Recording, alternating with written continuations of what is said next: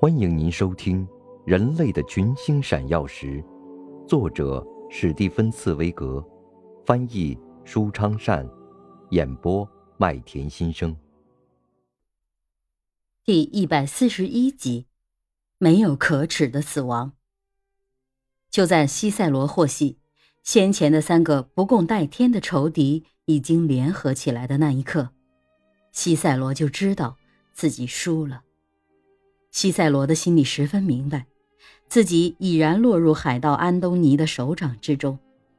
他曾公开揭露过这个不顾一切图谋私利之徒，公开揭露过安东尼身上的那种贪婪、虚伪、残忍、不知廉耻的卑鄙本能，实在是太不留情面和太伤人了，以致西塞罗不可能希望。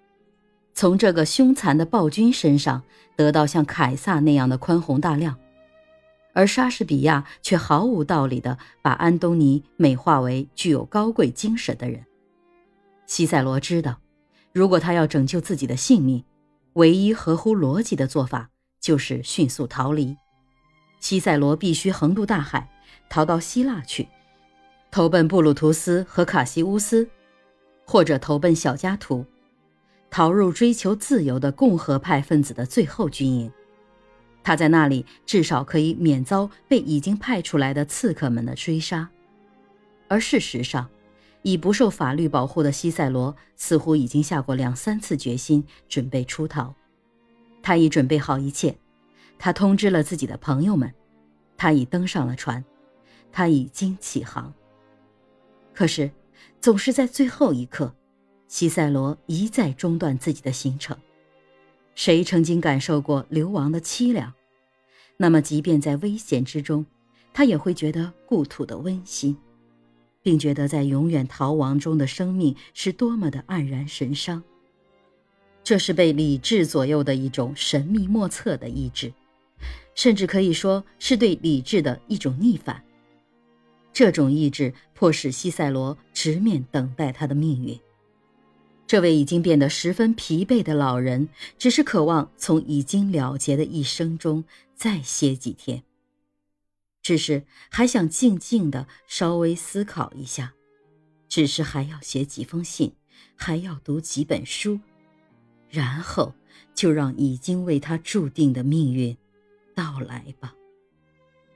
在这最后的几个月里，西塞罗一会儿躲藏在这个庄园，一会儿。躲藏在另一个庄园，每当危险临近时，他就即刻启程，可是从未完全逃离。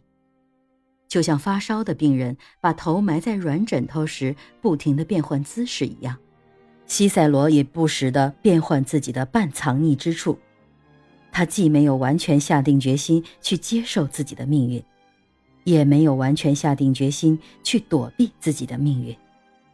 西塞罗仿佛要以自己静候死亡的来临，来实现自己在《论老年》中写下的座右铭：一个老人既不可能寻求死亡，也不可能延迟死亡，而只能当死亡降临的时候去从容接受。